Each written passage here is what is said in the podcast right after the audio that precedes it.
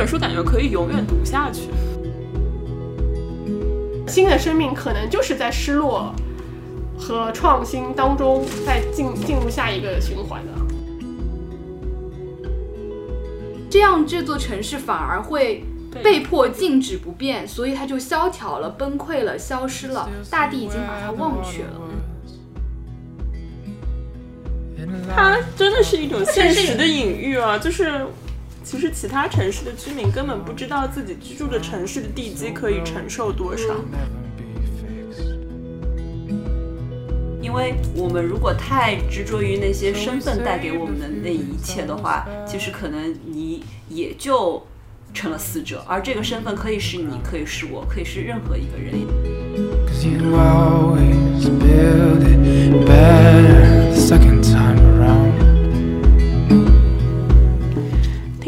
友们，大家好，欢迎收听新一期的活久见电台，我是 Miss Ma，。我是 AD，我是 Never，我是被迫常驻的峰峰。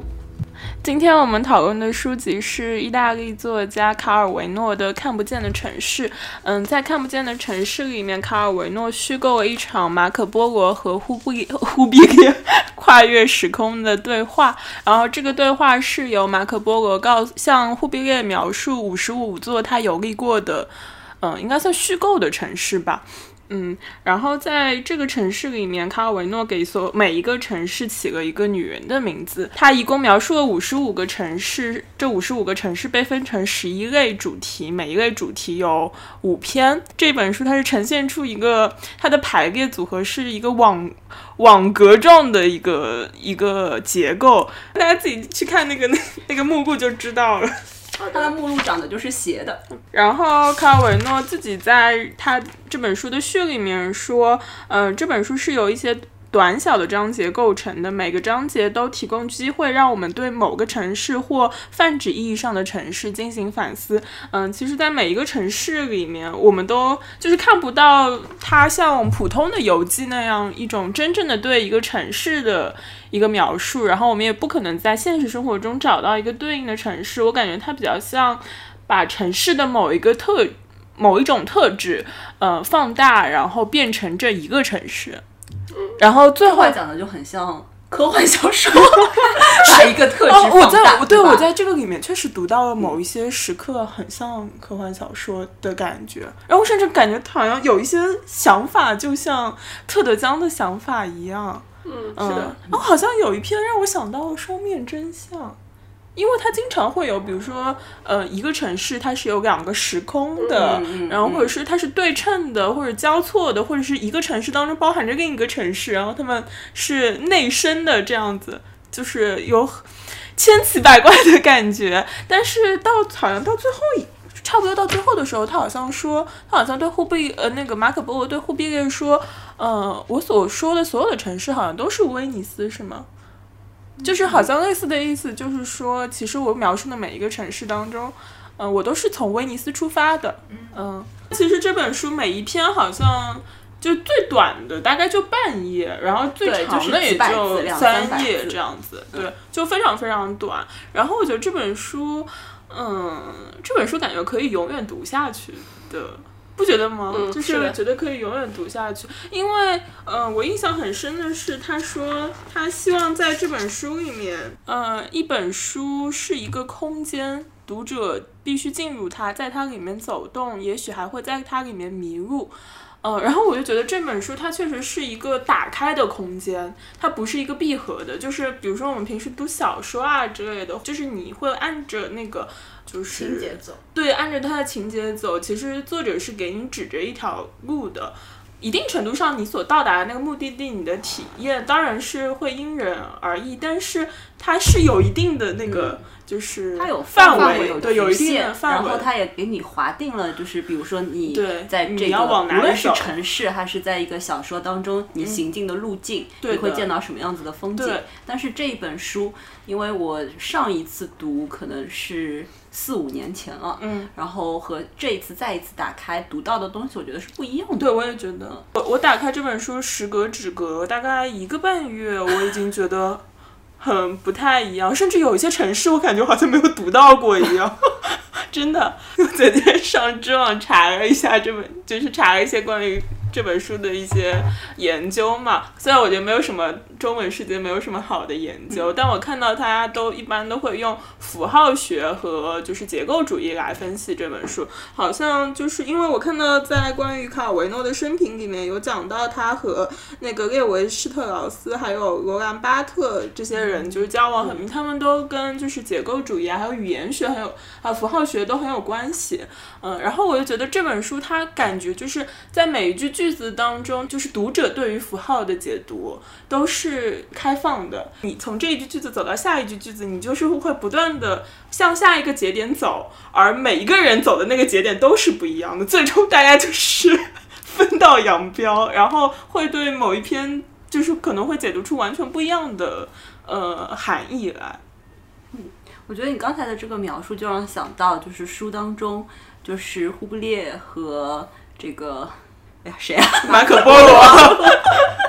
就是他们一开始说怎么样，他们去聊这个城市，就是马可波罗怎么向忽必烈去汇报他都经历了些什么的。嗯，然后我觉得他，你你刚才的那个描述符号就很像他就是会拿一些物品，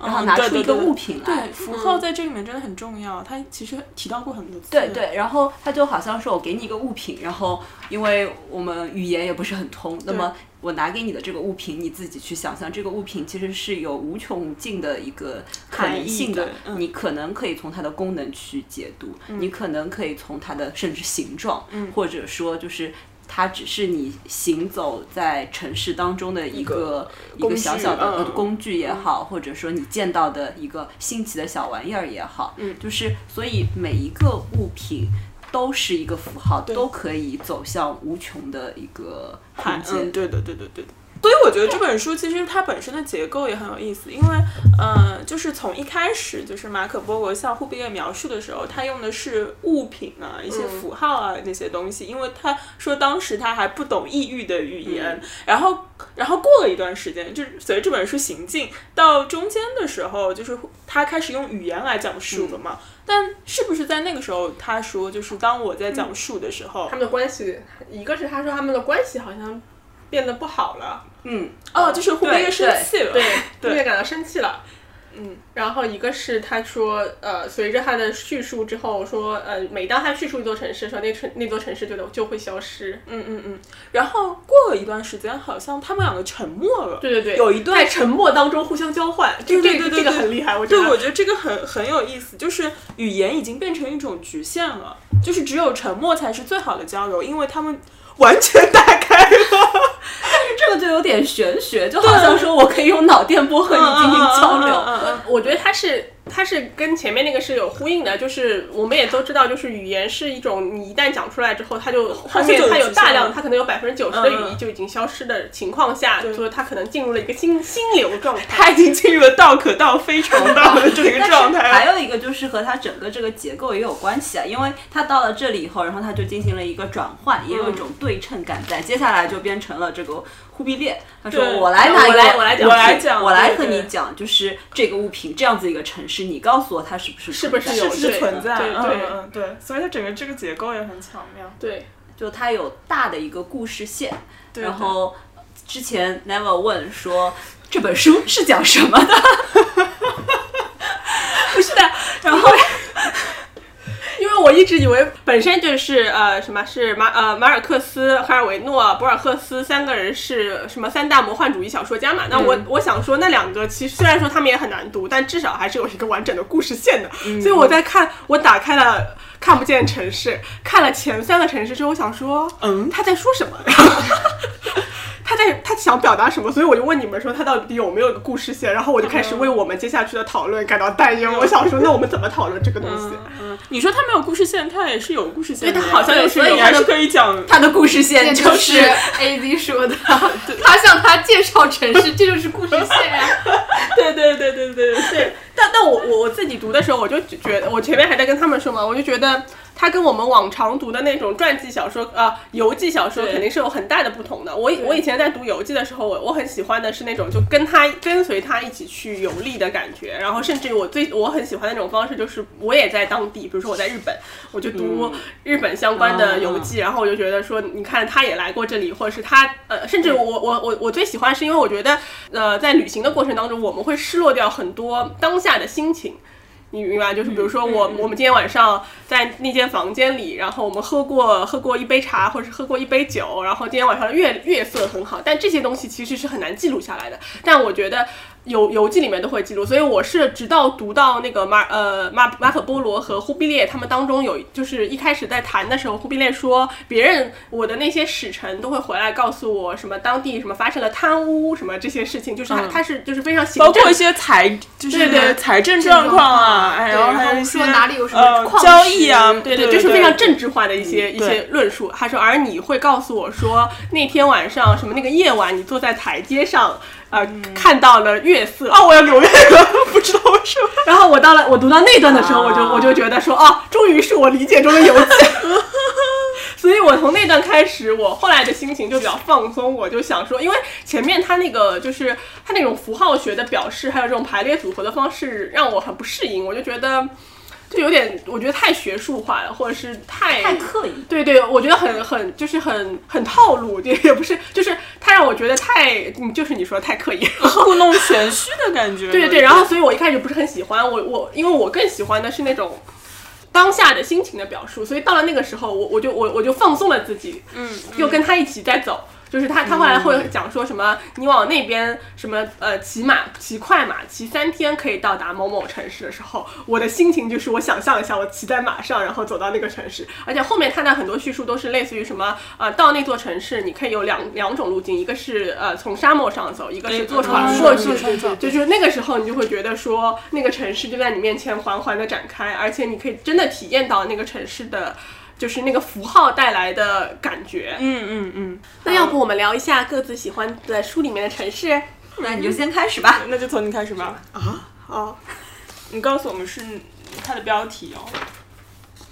那我就先选一篇吧。就是我，我其实对里面所有的轻盈之城都还蛮感兴趣的，因为我觉得，因为轻盈之城可能跟我的气质比较相符合吧。然后我最喜欢的是《轻盈的城市之舞》，嗯，然后就是奥塔维亚。嗯，他说的是这个城市是就是城市的沉积是一张网，这张网既当通道又做支撑，然后所有的一切都不是在网上，而是在网下。这座城市就是在往下吊着的，什么绳梯啊、吊床啊、麻麻袋似的房子呀、晾衣架呀，所有东西都是在下面的。然后是两座高山之间的一座悬崖当中的悬空的一个城市。嗯，然后我觉得最有趣的就是他说，虽然悬在深渊之上，奥塔维亚居民的生活并不比其他的城市更令人不安。他们知道自己的网只能支撑这么多。嗯，就我觉得非常的有禅意，你们觉得吗？嗯。所以就这个是我最喜欢的一个城市。但其实这个城市，我也我也我我也那个就是折个角，因为我觉得，我我觉得就是可能它真的是一种现实的隐喻啊，就是其实其他城市的居民根本不知道自己居住的城市的地基可以承受多少。这城市给我一种那个印象，就是有点像《千与千寻》里面那个城市，就是它它其实模仿的是，嗯，台湾的那个九份嘛，啊，就是它非常非常，它是建在一个山上的一个城市，但是呃，看上去很拥挤，但是又是一个很紧凑、很严密的一个小城市。这个轻盈之城，嗯，它就给我那个九份的那个感觉，虽然。九份是在山上，但它是在那个往下往下，嗯。但是它都有一种就是好像再多一点，它就要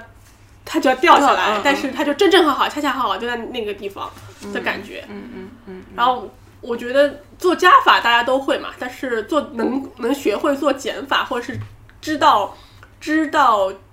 多少的人是很少的。嗯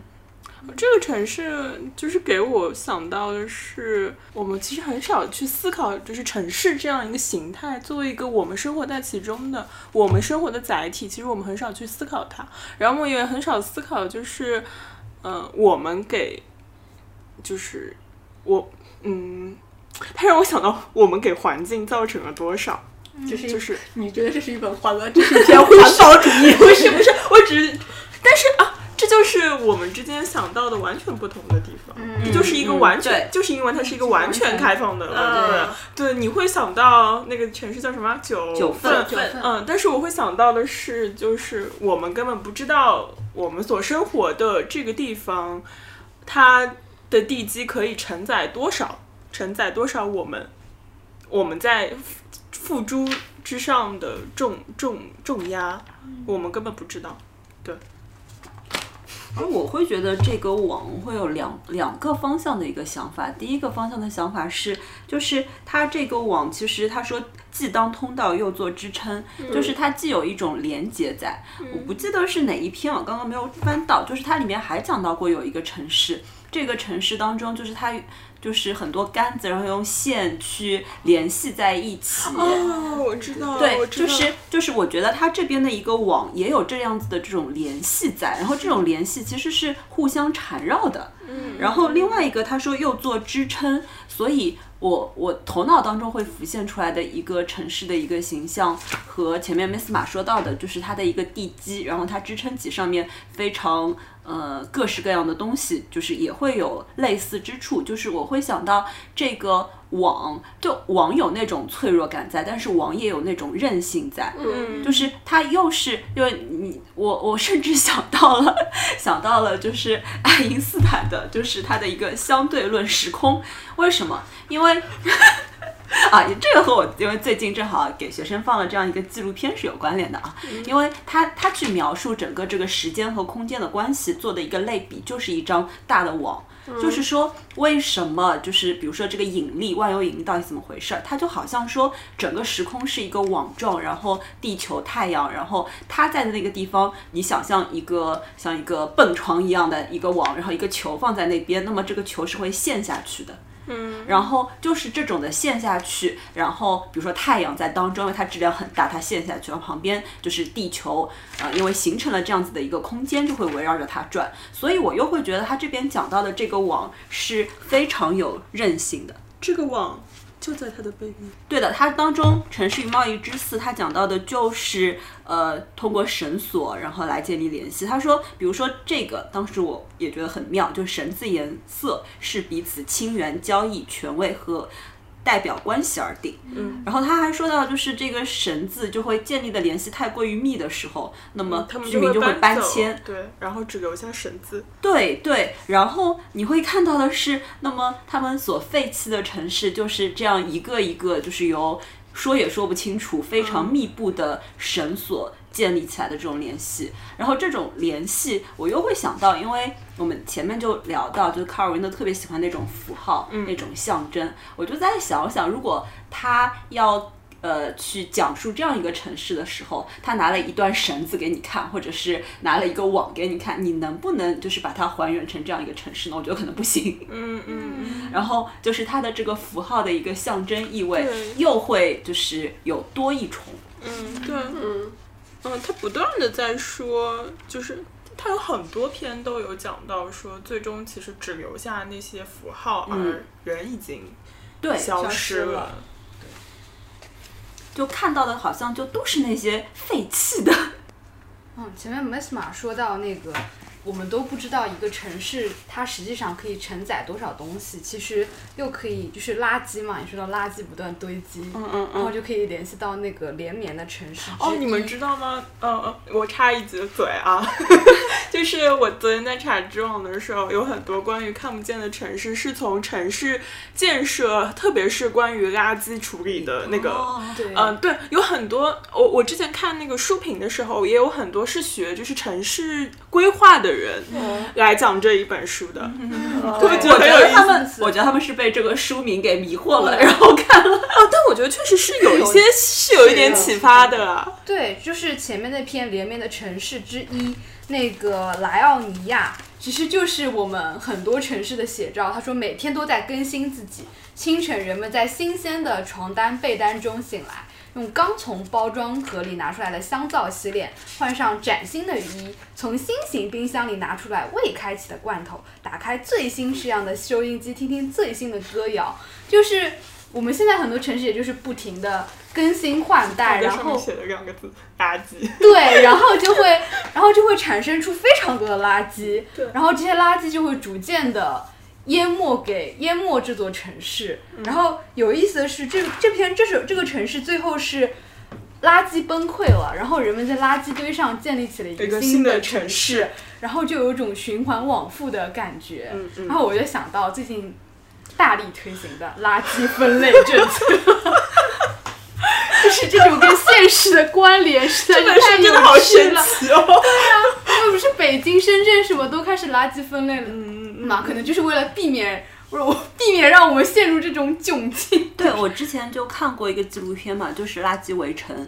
然后就是看到，就是其实像上海每天会产生多少多少的垃圾啊圾对，的然后这些垃圾是怎么处理的？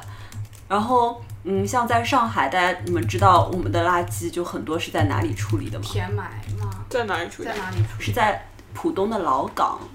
然后，如果到了到了那块地方，早期其实就是完全的填埋填埋，然后一个就是它的一个堆场，就是填埋完了以后，然后就开一个新的，然后它会产生非常多的问题，因为我们做就是我们之前做过浦东的一个城市发展规划，然后到老港那边去调研，就是你真的是一接近老港，你就能闻到那种味道。就是垃圾的味道，而且就是那些腐烂的一个垃圾，就是它会它会渗出来，嗯然后会污染那边的地下地下，水然后嗯，我觉得这就非常的可怕。然后我感觉我们在做的就和就是卡尔维诺所说的是一样的，就是把它埋起来，把上面再填填平，或者把它堆成了山，上面再似乎就是种一点绿化。上海有一些地名当中保留下来的，就是叫垃圾山呀，有一些地方，比如说在就是虹口离复旦不远那边就呃平凉啊，对，有一个那边有一个，对对，你你有没有就是如果你从中环那边走的时候，你都会看到那边有一个小山，然后那个是垃圾山，哦，它真的吗其实就是卡尔维诺所书写的，所以就是我觉得他说到的每一个城市，可能就是我们所在的城市。他说是威尼斯，那么我们也可以说他每一个城市都是上海。上海好，我来跟呃我来讲一下我很喜好，欢那的一 Miss 马讲，呃，城市与眼睛之三，就在城市与贸易之四后面，就是这三篇是我们连着讲的。嗯，就这一篇就是。就是这一篇，我先看到的时候，他是说这一座城市是在云云端的，然后它是由一根跟高高的细长支架就是支撑着的一个一座城市。然后他们说，呃，这座城市的一切都不接触地面，所以对于哦，这座城市叫宝奇。然后关于宝奇的居民有三种假设：一种是他们憎恨地球，所以他们要远离地球；一种是他们敬畏地球，所以避免和地面有任何接触；还有一种就是他们喜欢自己出生之前的地球，所以利用各种望远镜，不知疲倦地观察着每一片树叶、每一块石子、每一只蚂蚁，着迷地冥思自己杳然的存在。不觉得这个就很，就是我看到这个的时候，一开始想到的是那个，就是，嗯、我们上次读的那个叫什么来着的？巴别塔。嗯，对，就是在云端，但是我觉得它又是完全不一样的含义。就是我有一种觉得这像是预知着人类的未来，就是终于明白自己的存在是一种虚妄，然后就不再傲慢，然后离开地球，带着一种 就是全然的一种敬畏之心在观察，就是完全把自己当成了一种他者。但是它只是三种假设之一啊。也就是没有 Miss 马选了一种，选了一种他他他能够接受的，嗯，对对 对，因为我觉得最后那个假设很妙嘛。那你们嗯，当然当然可以说前面，因为他最后一个假设他写了最多了，写了三行的，对吧？不觉得？嗯，但是你说到的是敬畏，敬畏是他说的第二种，然后我说第三种写的是他们喜欢自己啊出出生之前的地球啊，嗯就是我我觉得重重要的就是他们喜欢自己出出生之前的地球，所以他们出生之后的地球是被他们毁掉的呀。对，这不就像是人类的未来吗？嗯对啊，这个我嗯，所以很喜欢这个，哦，就是一种就是但是这种感觉好悲观啊。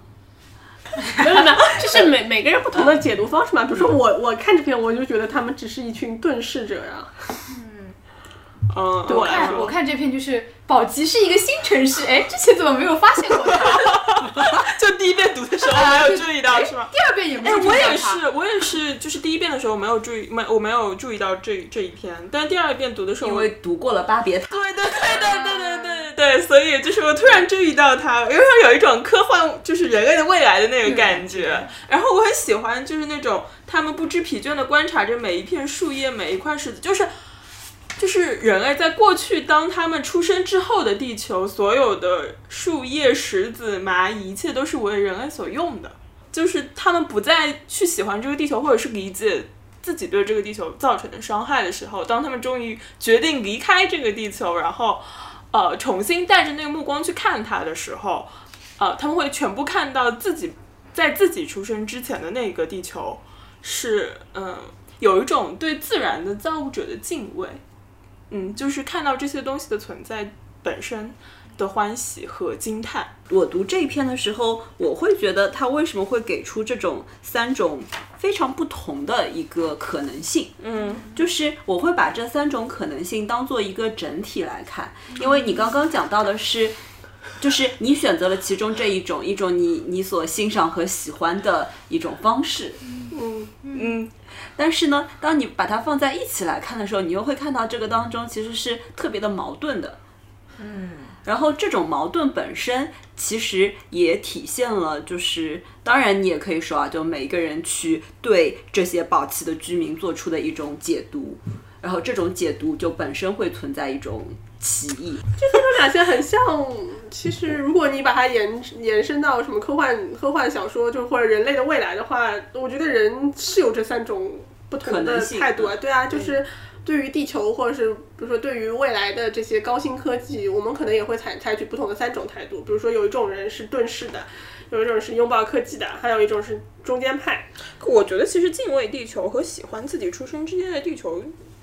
没有太大的差别。还是有差别的。而且我觉得差别就感觉差别有点大，但是也挺难描述，就是因为敬畏和喜欢自己出生之前的地球，喜欢自己出生之前的地球，其实他们会觉得自己的那个存在是一个对于整个这个地球而言不是一个好的东西对啊，所以他们着迷的名字自己咬对啊，人的存对啊在嘛。然后，然后我就我就会想到，就是就像那个那个电影，就是蝴蝶效应，他选了很多种可能性，然后最后发现只有就是自己不出声，他把自己呃掐死在了子宫当中，然后这才是一个最好的一个结局。就所以我会说前面会说到有点悲观，哦，我知道。嗯，但我还是很喜欢，嗯嗯，很喜欢这种。因为着迷的名字自己咬人的存在，我很喜欢，就是 这句话可以反复的 咀嚼。就是咬人的存在嘛，对吧？就是我我我是觉得哦，人类终于认识到自己就是就是不是咬人咬人呀，我很喜欢的两篇是《城市与记忆之三》和之四。嗯，因为一开始是这样的，我读之三的最后一段，他说：“城市就像一块海绵，吸集着这些不断涌流的记忆的潮水，并且随之膨胀着。”然后他说，那些记忆和过去会像人的手纹一样被写在呃街巷的角落、窗户的护栏、楼梯的扶手，然后每一道印记都是抓挠、锯挫、刻凿、猛击留下的痕迹。然后我就会想到，嗯、拆迁，就是，对啊，就是。呃，嗯，本来的人，本来的人们就是生活在那里，嗯然后他们留下的生活的痕迹构成了城市的记忆的一部分。但是随着城市进程的发展，这里说到的那些手纹一样的痕迹，其实会被天翻地覆的拿走。我彻底的，就彻底的消失。就是我老太太家，就是在乡下，就是被拆掉了。就是本来那里我还记得那里的屋子的样子，水井在哪里，然后有一间小小的放稻草的房子，然后之后它就变成了一条大马路，就一点痕迹都看不出来。然后我就有一种就觉得，那那这个时候这个城市的记忆是不是随着这种对，随着这种拆迁，它就毁掉了。嗯，但然后接着我又读到了《城市与记忆之四之之四》，嗯，左拉的这座城市，它是完全的一座记忆之城，它留在每个人的记忆里。然后因为你的记忆恒定不变，所以这座城市也是不会改变的。对，然后因为不会改变，那就像你前面说，那这座城市的记忆被很好的安放了，但是这样这座城市反而会。被迫静止不变，所以它就萧条了、崩溃了、消失了，大地已经把它忘却了。嗯，然后我就觉得城市和记忆之间存在一种很微妙的辩证关系，就是一方面你要很好的，你试图想要抓住那些久远的记忆，希望他们可以永久的留存下来，但如果那些记忆真的被永久保存，那这座城市是不是就变成像左拉一样，死掉了，它就死掉了？嗯，对啊，就像，嗯，就像我比如我看十三幺采访唐诺嘛，就是我们都说台湾是保留了中华文化就非常好的一个地方，嗯。但是你也会同时感觉到台湾的萧条，它的经济下滑，然后其实他们那边也没有人在读书了，然后 然后他呃唐诺每天都会去一个咖啡店写作，但他卖他每次每出一本书，出版社就亏。就这是很无奈的现实，然后包括不是说我们读古都，然后古都不是后来拍了部电影嘛，也是在讨论就是那些非常美好的传统是很好，可是他们似乎没有办法再接，就是在跟现代很好的接轨，然后是否要再让年年轻人去传承？年轻人如果真的去传承的话，好像又是一种对循环，然后没有进步，永远的停留在那里。对他，因为他他如果他接纳了他的家业的话，那其实他等于是守守住了过去嘛。但、但是那个过去，嗯，和现代其实又是脱节的。对的。嗯当然，他们当中也在讨论另外一种可能性，就是他呃那个电影里面他设置另外一个人，就是他他们家是开书法教室，但是他自己又他的母亲是开书法教室，但是他自己去法国学了新的艺术。他在自己在创作的时候，那个人就跟那个他的老师就跟他说：“你没有灵魂。”但所以他一定要再把他以前的传统的那些东西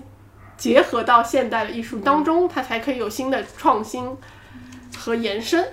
就生的新的生命可能就是在失落和创新当中再进进入下一个循环的。嗯，就如果你要完全的保留，就是也也是不行的，也是行不通的。对，嗯就前面 A G 的那个描述，就会让我突然想到，就是之前和朋友一起到进过，我们经常会进一些正在拆迁的房子当中，那些老房子，有一些是拆迁的老房子，有一些可能还有一些老人在那边居住的那些老房子，就在上海各式各样的一些街区。然后进那些拆迁的老房子的时候，你会看到房子即将即将被动迁，就留下了很多，比如说呃那些电表，很多个电表一排，你会看到包括他们留下的一些煤气灶，嗯，上面就是都是的油污，然后那种木楼梯走上去吱吱嘎嘎的，会和朋友说，我说也许就是我们是最后两个走进来，就是真正会去关注到它的一个木楼梯啊，它的一个扶手的人。后来这所有的这一切就会随着就变成了大马路或者是高楼。我们不是一起也去过很多各种各样的小城也好，这些特别小城就经常会有，我们就会讨论到一个问题嘛，就是这些历史街区也好，历史文化名城也好，这些名城其实当嗯、呃本来生活在那边的人已经不再生活在那里，然后或者我们用一些现代旅游的开发的观念去重新开发它的时候，它到底是死了还是活着？半死不活。就是越来越一致。你去古城买嗯纪念品，你都都买不出来都是一样的。都是一样对的，我觉得就大部分我们去过这种，比如三四线的小城市，他们发展到这种程度就是半死不活的，不，就好像是停滞了，然后然后它同质化很程度很很重很很严重，然后我觉得我们就很没有想象力，城市的 那些建设者和保护者对。没有任何的想象力，所以做出来的东西都是一模一样的。我觉得他们应该看看看不见的城市，去寻找一下，就是不，其实城市是有很多种可能性的。嗯，就嗯，刚刚 A Z 说的都是城市与记忆嘛，那么记忆它其实就包含在那些呃街道、那些物件，也包含在那些人、那些关系当中。然后一个城市，那为什么会让我们念念不忘？你去过的那些城市，其实都要有它的一个特色所在呀。而且要有情感连接，嗯，对啊，对，是的，就我们可能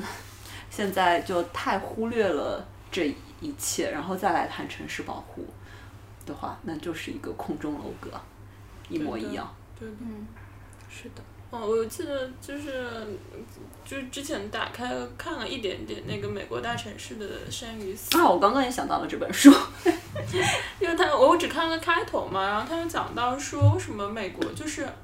啊，就是为什么比如说嗯嗯，我我我没有看下去，所以不是很知道它完整的那个论点是什么。但是他有讲到说，呃，比如说美国很严重的一些大城市当中贫民窟的问题，然后可能我们想就是城市规划者能想到的把贫民窟移走的那个。呃，就是唯一的方法就是投钱，就是我、嗯我我我投那么多钱，我还不能把一个贫民窟移走吗？但是，会比如说我就是找地方安置平民，然后整个把这个拆新的贫民对窟。对，然后把整个比如说把整个城区拆，把这个区拆掉，然后重建之类的。但是我觉得，就是你规划的时候是完全不把人放考虑进去的，然后你只是想，就是我要把它造的怎样现代化。但是其实城市或者说哪怕只是一个街区，它也是一个有机体，它是会自己生长的。然后他举了一个旧金山一个就是贫民窟的例子，说这个贫民窟它自己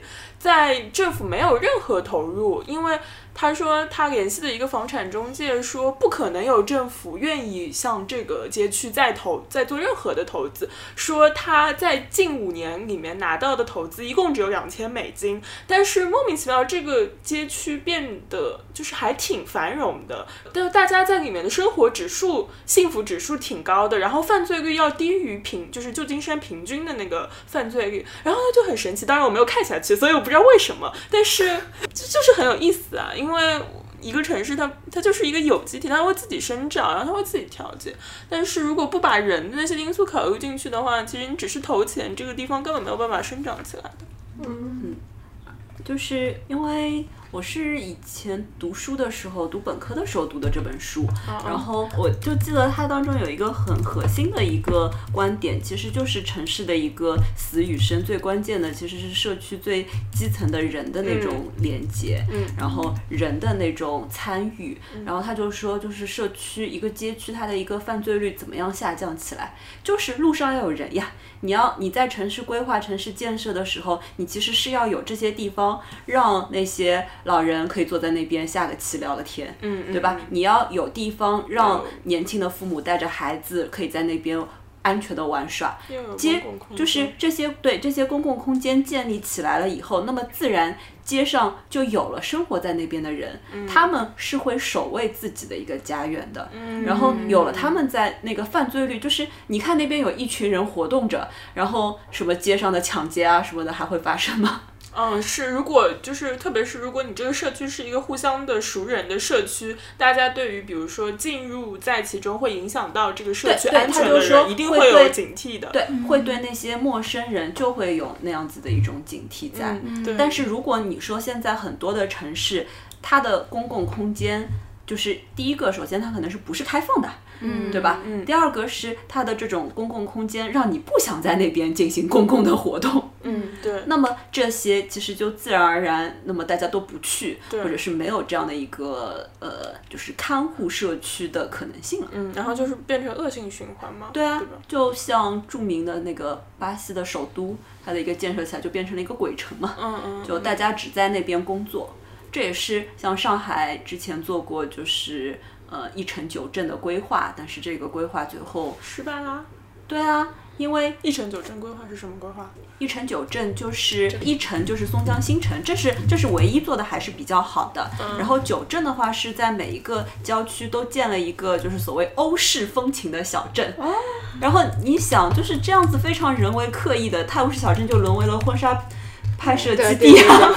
所谓拍摄异域风情的婚纱照，对啊，对啊，他没有真正生活在其中的人，那边也也有房子，也有房地产，但是可能也就是什么周末的时候会有人过去度个住一住。假，对，因为这根本不符合中国人本身的审美，然后生活的习惯，就做出一个欧洲的小城。对啊，所以就是就是在这些规划当中，城市的规划当中缺少人。然后前面 Miss 马说有很多学城市规划的人来写这样的论文，来读读这些书，其实是挺好的。对对对他们他们可能在做城市设计的时候，可以融入到这些人文的要素。嗯嗯，那你们觉得有什么城市是你们印象当中觉得规划得挺好的。对的嗯，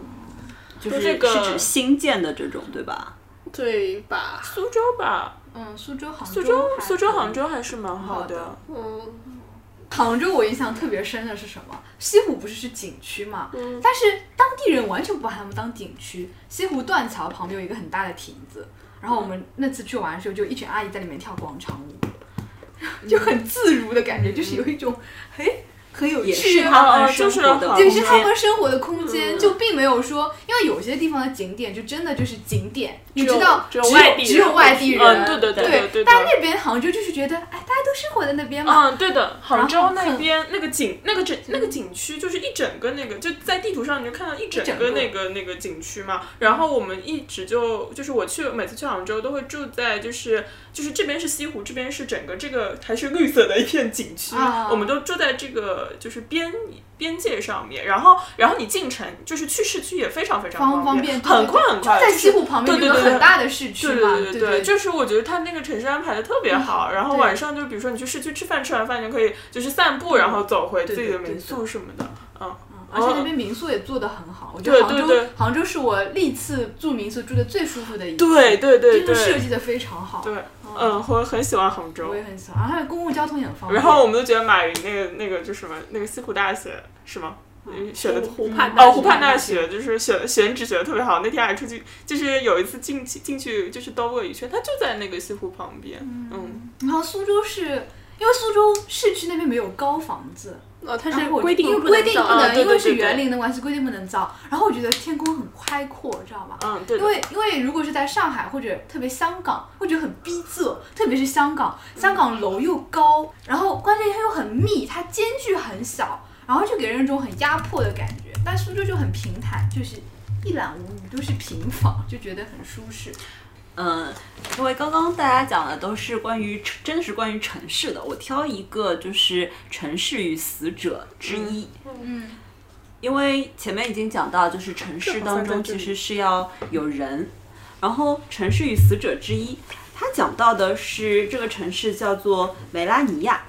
然后他说，每当你走进广场，都会听到一段对话，然后后面就描述了就是不同的身份、不同的人在那里不停的对话。他说，很多年过后，你重返的时候，还会听到同样的对话在继续，只不过说，就是这些人他扮演的角色发生了改变，就不再是这些人，他可能扮演了另外一种角色。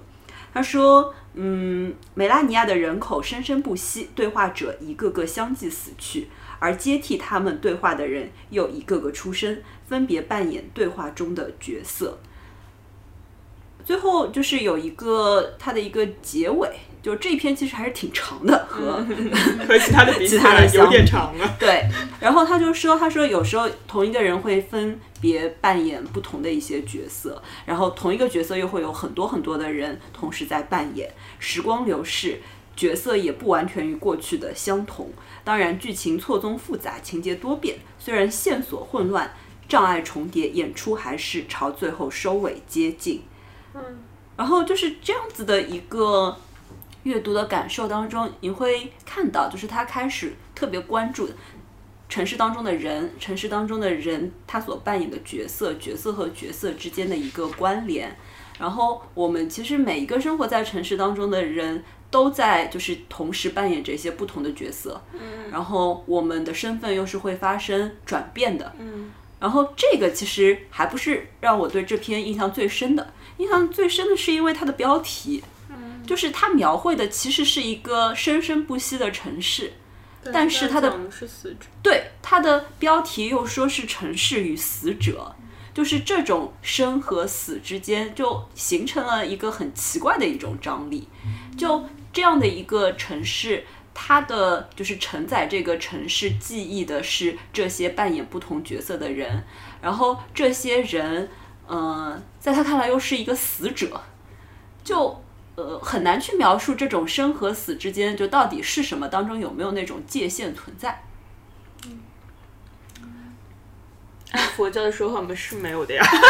这是没有的呀。因为其实每一天你也都在死掉，所有你的细胞，你所吃掉的东西，你的整个这个都在死掉。你只是，或者是你的一个念头，呃，你和别人的一段关系，所有的一切，它都在都在死亡。只是因为你你在你在忙着维系自己的生，所以你没有忽你忽略掉你自己生活的死。就是你的生活，你的每一天的生活，其实都在死亡掉一些东西，你只是都忽略掉了而已。而最终的那个死亡，不过是所有的一切关系全部都断掉，然后再重新开始一样。嗯，我不知道你们有没有看过那个纪录片，叫嗯、呃，啊叫叫腐败还是叫叫腐化？哦，就是就是那个个他了一个实验，就是放在玻璃房子里，然后观察各种食物。对，它里面放了它放了很多腐烂的过程，对对，腐烂的过程，比如比如说放了一些汉堡肉，放了鸡，呃，反正鸡鸭鱼鱼肉然后放了蔬蔬菜、水果，然后又放了呃，好像放了老鼠进去吧，啊呃，放了老鼠放了一些苍蝇，还放了苍。蝇之类的东西进去，然后它就是他好过好，他就是观察了他好几周吧，就是一直在观察，然后呃，就是大家可以，就是观众可以去在外面去看它一里面一些东西的这个就是腐败的那个过程，还有它的状态，好像他们也会可以去闻气味，哦哦，可以去闻。对对对，那个实验员会拿东西给他们去去闻那个气。那个气味，然后但是，我就我记得里面最恶心的是这个这个纪录片还是蛮恶心、蛮挑战大家的，就是听我都觉得闻到了那种气味。嗯嗯，就是因为它有一个就是汉堡肉，这个上面的那个蛆就会慢慢的吃那个汉堡肉，然后吃到那个汉堡肉就是完全没有，就全部变就是像肉浆一样。对对对，像浆一样的。然后，但是你就看所有的这些这些东西的腐坏，它又变成了一种生的新的生命的那个、那个载体，嗯然后它它就是它这个系统就一直在一直在运行嘛。嗯，对。不就都是这样子的系统对，其实我们也是这样的系统嘛，然后我们也是不断的在吃什么东西，然后再再重新。然后我记得前两天就是有人转给我一个正在修炼的一个正在修炼的一个佛教博主，他说就是人的身体，你的所有的。一些分子，所有构成你的这个东西，它曾经也是构成其他东西的一部分。嗯，我觉得这个观念很有意思。我觉得在这种时候，你可能会放下一些我执，因为你知道，所有构成的那些东西都不算什么。它，嗯嗯嗯对，所以就是回到这一篇当中，就会看到，就是他说到的，其实这些扮演的是角色，嗯，然后是这些身份，然后你刚刚讲到的放下我执，其实我觉得这当中又让我想到另外一重，就是很多时候我们会太执着于一些就是外在的那些身份，嗯，然后这些身份其实也是在不断变化着的，嗯，因为我们如果太执着于那些身份带给我们的那一切的话，其实可能你也就成了死者，而这个身份可以是你，可以是我，可以是任何一个人呀。对对。对对对对对对。我们今天的节目就到这里，谢谢大家，拜拜。拜拜拜